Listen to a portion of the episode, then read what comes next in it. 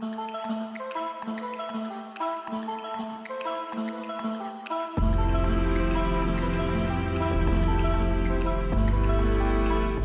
soin de ton corps pour que ton âme ait envie d'y rester. Ainsi parlait Mahatma Gandhi. Bienvenue dans Pure et Sensé, votre podcast bien-être et santé qui va vous donner envie d'habiter votre corps pendant très longtemps. Je suis Véronique Mounier, pharmacien et micronutritionniste et je suis ravie de vous accueillir pour ce deuxième épisode de notre série consacrée à la santé naturelle. Hein, dans le premier épisode, nous avons posé les bases de cet art qui consiste à soigner ou prévenir de nombreuses affections par les plantes, hein, extrait sec, aromathérapie, gémothérapie. Les possibilités d'utiliser ce que la nature a de meilleur à nous offrir sont très nombreuses, mais le naturel sans efficacité, ça ne sert à rien. Et ce sera justement l'objectif de ce deuxième épisode. Que disent les études scientifiques sur l'efficacité de la santé naturelle? Comment bien utiliser les plantes en fonction de leur galénique Et quelles sont les précautions à prendre? Car qui dit efficacité dit effet secondaire possible. Eh bien, pour répondre à toutes ces questions, j'aurai le plaisir de recevoir le docteur Franck Gigon, médecin, micronutritionniste et phytothérapeute, auteur de plusieurs ouvrages de référence. Bonjour Franck Gigon. Bonjour Véronique. Merci d'avoir accepté euh, notre invitation pour euh, ce, deuxième épisode hein, de, votre podcast Pur et Sensé. Alors je suis heureuse de recevoir un médecin qui s'intéresse autant à la santé naturelle, parce que vous n'êtes pas encore très nombreux dans ce cas-là, même si les choses commencent à évoluer. Comment expliquer quand même cette réticence du corps médical vis-à-vis de cette discipline qui n'est pas nouvelle hein? On peut même dire qu'elle est ancestrale? Oui, alors c'est une, euh, une bonne question.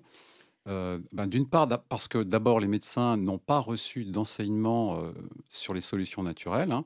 Leurs euh, deux armes de, guérison massive, hein, si on peut les appeler comme ça, ce sont les médicaments et la chirurgie. Et en dehors de ces deux principes, point de salut.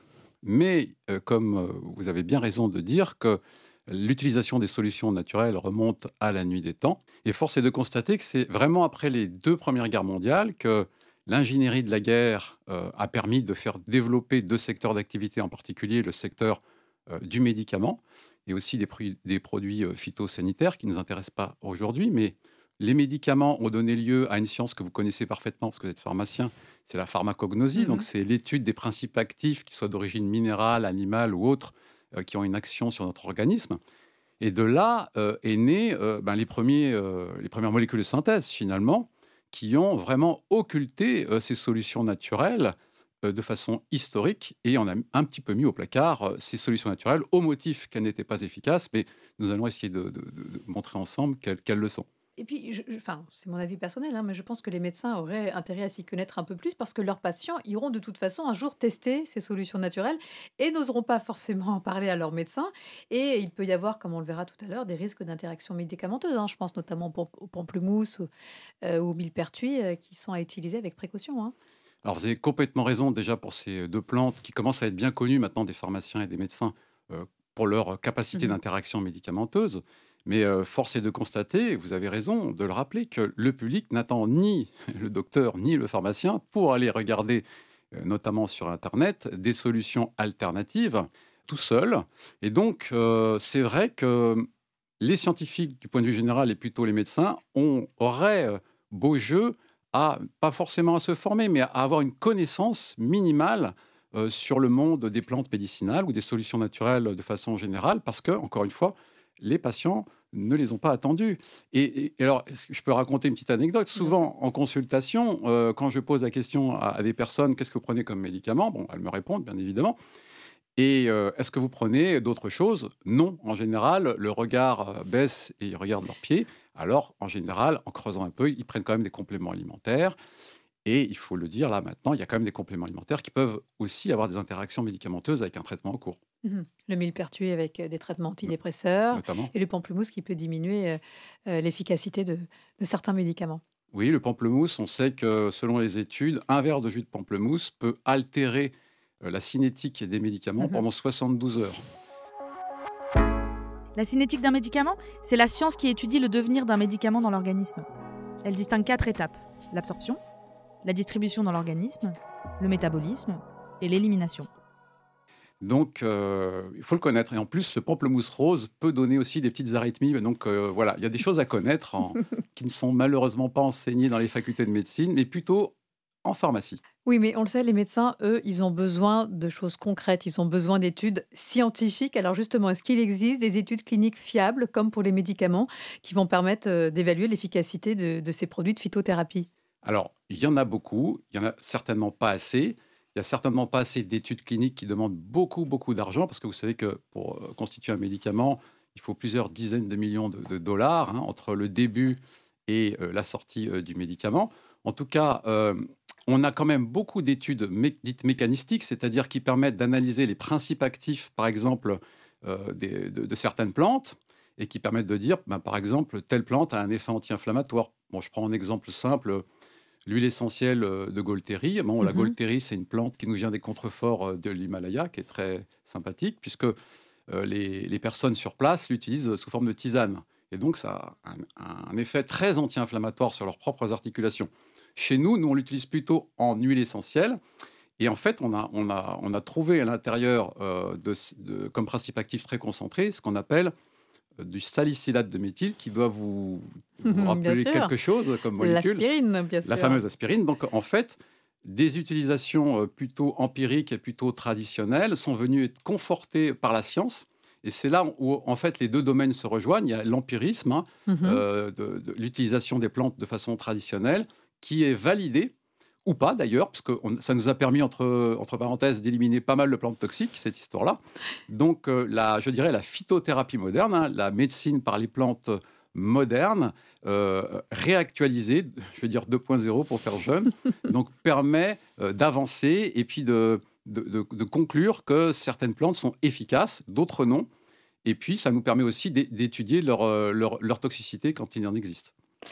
Bon, et puis vous le disiez tout à l'heure, hein, ces études cliniques, euh, notamment euh, sur l'homme, ça coûte, ça coûte cher et les petits laboratoires de phytothérapie n'ont pas toujours les moyens d'investir de, de telles sommes. Et puis il n'y a pas de brevet. Alors le brevet euh, permet effectivement une, une commercialisation exclusive pendant un certain nombre d'années, ce qui permet de récupérer aussi le, le coût des études cliniques. Mais il y a quand même des, études sérieuses, randomisées, d'efficacité, de tolérance qui sont financées par, par certains laboratoires. hein. Il faut en parler de ces études qui Oui, existent. vous avez raison. Nous avons maintenant des, des laboratoires. Alors, c'est pas Big Pharma, hein, c'est pas des grands laboratoires mmh pharmaceutiques, mais nous avons des laboratoires de plantes sérieux euh, qui euh, ont eu la, très bonne idée de réaliser des études à la fois d'efficacité et de tolérance. En plus, en général, ils ont un service euh, qualité, ils ont un service de toxicologie.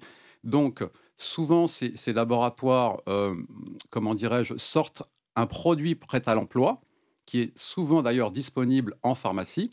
Et donc, quand vous allez en pharmacie, finalement, que vous demandez une solution naturelle prête à l'emploi, vous avez le conseil euh, avec le filtre du pharmacien ce qui n'est pas négligeable pour euh, vous orienter dans une proposition naturelle. Mmh, on y reviendra un peu plus en détail justement sur ces formules prêtes à l'emploi.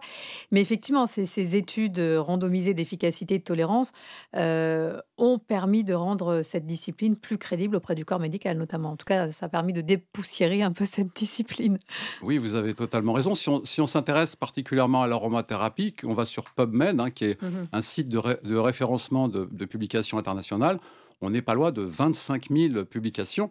Alors, on a euh, l'étude mécanistique, on a quand même pas mal d'études cliniques, et puis on a aussi des études qui sont publiées dans des revues à comité de lecture, c'est-à-dire qu'elles sont épluchées, elles sont analysées, et donc elles ont quand même un poids, euh, une consistance importante en matière scientifique. Donc, euh, maintenant, on peut, dire que la phytothérapie de grand-maman ou l'aromathérapie de grand-maman, bah, c'est un petit peu derrière, c'est sympa, ça sent bon, mais maintenant on est adossé un corpus euh, scientifique qui est relativement important, qui nous permet, euh, nous, scientifiques, médecins, pharmaciens, de se dire, on, mmh. a, on en a sous le pied, euh, on peut étudier l'efficacité, la tolérance, et ça nous permet de, potentiellement poser des indications en plus du traitement conventionnel, bien sûr. Alors, parlons sécurité. Quand on achète un produit de phytothérapie, sur quel point faut-il être vigilant? Parce que voilà, on, peut en trouver partout hein, des, produits de phytothérapie sur Internet, bon, dans les pharmacies, dans les magasins bio. Euh, euh, bah, sur quel point il faut être vraiment euh, très vigilant Vous savez, dans l'immobilier, on dit ce qui est important, c'est c'est l'emplacement, l'emplacement, l'emplacement. Mmh Et donc, en matière de solutions naturelles, c'est le sourcing, le sourcing, le sourcing. Donc, d'où ça vient? Qu'est-ce qu'il y a dedans? Est-ce que c'est une plante euh, qui est intéressante pour l'indication proposée, oui ou non? Est-ce que ça n'a pas été falsifié? Comment ça a été stocké? Voilà, c'est pas éventé, c'est une bonne chose parce que les plantes euh, agissent si elles ne sont pas éventées. et en plus, si elles ont été conservées selon l'art. Voilà, ça fait beaucoup, beaucoup de, paramètres que le simple consommateur moyen ne peut pas maîtriser. Donc, il faut aller voir euh, des personnes qui délivrent des produits de, qualité. Donc, il y a le pharmacien, il y a toute l'équipe officinale euh, qui est aux avant-postes. Mmh euh, et puis, euh, si, on peut trouver aussi des, sites qui ne vendent pas forcément euh, sur, en pharmacie. On a des, mmh laboratoires qui ne vendent pas forcément en pharmacie. font que de la vente en ligne. Qui sont, qui sont qualitatifs. il faut connaître les bonnes filières. Alors, si on ne connaît pas tout ça, moi, je recommande particulièrement d'aller voir un, un, thérapeute ou un médecin ou un pharmacien formé notamment à ces solutions naturelles, particulièrement à la phytothérapie, qui englobe donc la gémothérapie, qui mmh englobe l'aromathérapie. Et qui s'est renseigné justement sur ces produits, sur leur provenance, sur, euh, sur leur mode de fabrication, etc. c'est important parce que quand on va acheter euh, parfois des produits sur Internet, euh, est-ce que c'est la bonne plante qui arrive? Est-ce qu'elle est en bon état? Est-ce qu'elle contient des pesticides ou pas? Voilà, on n'a pas forcément toutes ces informations. C'est la vraie question et ça peut être un, un, jackpot pour certaines personnes en payant parfois un produit relativement cher. et puis à l'intérieur, c'est pas la bonne plante. Elle peut être falsifiée. Elle peut être effectivement contaminés par des métaux lourds ou des pesticides. Donc, toutes ces choses-là sont à prendre en considération. On n'est pas dans le monde du médicament qui est très légiféré et qui est très vérifié, mais on a quand même euh, euh, des, exigences de la part des instances européennes qui euh, nous poussent à aller sur la qualité. Mais pour aller sur une bonne qualité et sur un bon conseil, il faut aller voir des professionnels de santé formés donc aux solutions naturelles. Et puis précisons aussi que dans le cas des huiles essentielles, la réglementation est très stricte hein, concernant leur mode de production, leur qualité et leur sécurité d'emploi. Euh, alors parlons justement du cas particulier de, ces huiles essentielles. Ce sont des produits très concentrés en principe actif, donc c'est important de respecter certaines précautions. Déjà, euh, alors les deux voies d'utilisation, j'ai envie de dire les deux voies royales d'utilisation. Oui, alors les deux voies royales d'utilisation de, de l'aromathérapie, c'est la voie cutanée et la voie aérienne respiratoire. On utilise finalement très peu, ou dans des cas euh, particuliers, la voie orale. Pourquoi? Eh bien, parce que euh, quand on avale des huiles essentielles, d'abord, euh, elles vont avoir un contact assez prolongé avec la muqueuse digestive, donc il peut y avoir des, réactions particulières. Mmh, d'irritation. Et puis, vous connaissez bien le premier passage hépatique, c'est-à-dire que tout ce qu'on avale par la bouche, que ce soit liquide ou solide, va finir dans le foie, qui va métaboliser ces, ces substrats. Et donc là, on peut avoir un, ben, un foie un peu fatigué, un foie qui prend déjà d'autres médicaments, ça peut mmh être un peu compliqué. Donc c'est pour ça que les voies royales marchent très bien, c'est-à-dire la voie respiratoire et cutanée, puisqu'il y a une très bonne diffusion des huiles essentielles, à, fortiori si elles sont mélangées avec de la matière grasse pour la peau. Elles vont très très bien pénétrer le, pénétrer, pardon, le film hydrolipidique. Et donc, euh, souvent, on va couvrir 90% euh, des indications euh, par ces devoirs royales. Avec moins d'effets secondaires que, que moins d'effets secondaires, moins de risques et, surtout avec moins de, dosage. Bon, attention également à l'utilisation chez les, enfants et chez les femmes enceintes. Hein. Oui, alors euh, voilà, ça c'est le, des recommandations absolues à, répéter à l'envie, euh, pas chez les femmes enceintes, pas chez les femmes allaitantes. Et on dit aussi classiquement pour les, les présentations en unitaire pur, pas chez les enfants de moins de 7 ans. Et aussi, euh, pas euh, de prescription, de conseil pardon, d'huile essentielle chez des personnes qui ont des antécédents de pathologie chronique avec des traitements longs, sans avis médical, sans, le, sans l'avis d'un professionnel de santé plus exactement. Alors d'où l'intérêt justement de ces formules, de ces produits euh, prêts à l'emploi que proposent certains laboratoires. Les produits prêts à l'emploi réunissent des synergies d'huiles essentielles et d'actifs les plus purs et sont destinés à la prise en charge des maux du quotidien de toute la famille assainissement de l'air intérieur, confort articulaire ou musculaire, sommeil, stress, minceur, etc. Et qui vont permettre une utilisation, euh, j'imagine, plus sécuritaire que les huiles essentielles seules, puisque voilà, on aura l'indication santé, l'âge, euh, toutes les précautions à prendre, etc. Alors, c'est intéressant ces nouveaux produits prêts à l'emploi parce qu'il y a encore une dizaine d'années, ils n'existaient pas. Euh, donc, nous, quand on faisait de l'aromathérapie au cabinet, bah, finalement, on, faisait on, préconisait euh, des assemblages mmh euh, avec quelques gouttes d'huile essentielle, de, par exemple, je vais dire une bêtise, de Ravinsara, par exemple, avec un peu d'huile végétale à mettre sur la peau. Bon, euh, vous savez, quand vous avez essayé de mettre des gouttes, hein, vous essayez d'en mettre deux, des fois, il y en a, il y en a cinq qui mmh tombent. Mmh. Donc, c'est compliqué. donc, l'avantage de ces produits prêts à l'emploi, c'est que d'abord, il y a la praticité. il y a, euh, il y a l'effet sécuritaire qui est très important, puisque ça va être dilué à la, bonne à la bonne proportion pour une indication précise. D'ailleurs, il y aura une indication précise qui va assortir le, conditionnement. Et, au-delà de ça, ça permet dans certains cas d'abaisser l'âge euh, d'indication. J'ai vu pour certains laboratoires une possibilité de donner un assemblage d'huile essentielle très bien dilué, très bien dosé à des enfants euh, qui avaient 3-4 ans, par exemple. Donc ça, c'est une révolution, parce qu'avant, bah, on ne s'aventurait pas sur ces chemins euh, sinueux. D'accord, donc ces produits finalement vont faciliter aussi l'accès euh, euh, à un plus grand nombre à la santé naturelle, puisque ça ne nécessite pas forcément de passer là pour le coup par un professionnel de santé.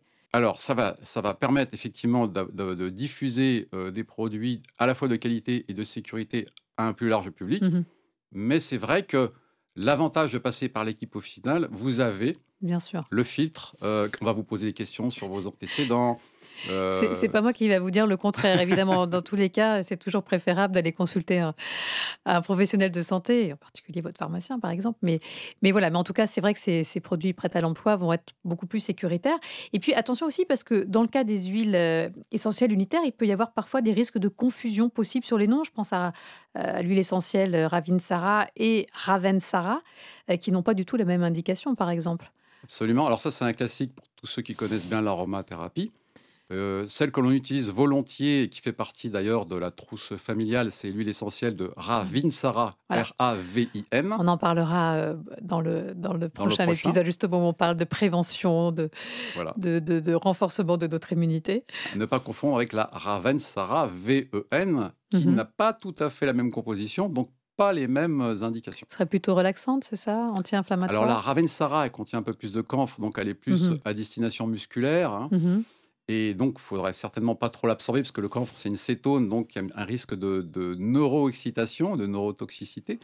Euh, mais en tout cas, la Ravinsara, euh, c'est celle, euh, c'est un petit peu le couteau suisse anti-infectieux dont on se sert euh, dès qu'on a les premiers froids, des premiers écoulements, le premier mal de gorge. On met des, Mm. des petites gouttes à respirer, à appliquer, à avaler en gargarisme. Elle est très efficace. Et évidemment, on n'est pas sur la même composition. En conclusion, quels seraient vos meilleurs conseils pour bien utiliser les huiles essentielles? Voilà, s'il y avait, je sais pas, trois points importants à, retenir. Alors, les huiles essentielles nécessitent un conseil minimal. Donc, ça veut dire que soit on se forme soi-même. Donc, effectivement, il y a des bons livres. Alors, ça peut être fastidieux, ça peut être un petit peu lent. Il faut tomber aussi sur les, les bons, les bons livres. Et puis, moi, ce que je conseille plus, plus facilement, c'est d'aller voir un professionnel de santé formé à l'aromathérapie. Alors, c'est pas forcément de santé d'ailleurs, parce qu'on a des, des personnes maintenant qui font des stages en aromathérapie qui sont qualitatifs. Ils ne sont pas tous, mais euh, ceux qui sortent de ces, de ces écoles-là permettent de donner un, un avis éclairé, font attention euh, au terrain de la personne, à ses antécédents et aussi à un éventuel traitement qui serait pris euh, donc pour Mhm. éviter les interactions médicamenteuses. Un troisième point, je vous avais dit en trois points, mais si on a que deux, ça me va aussi.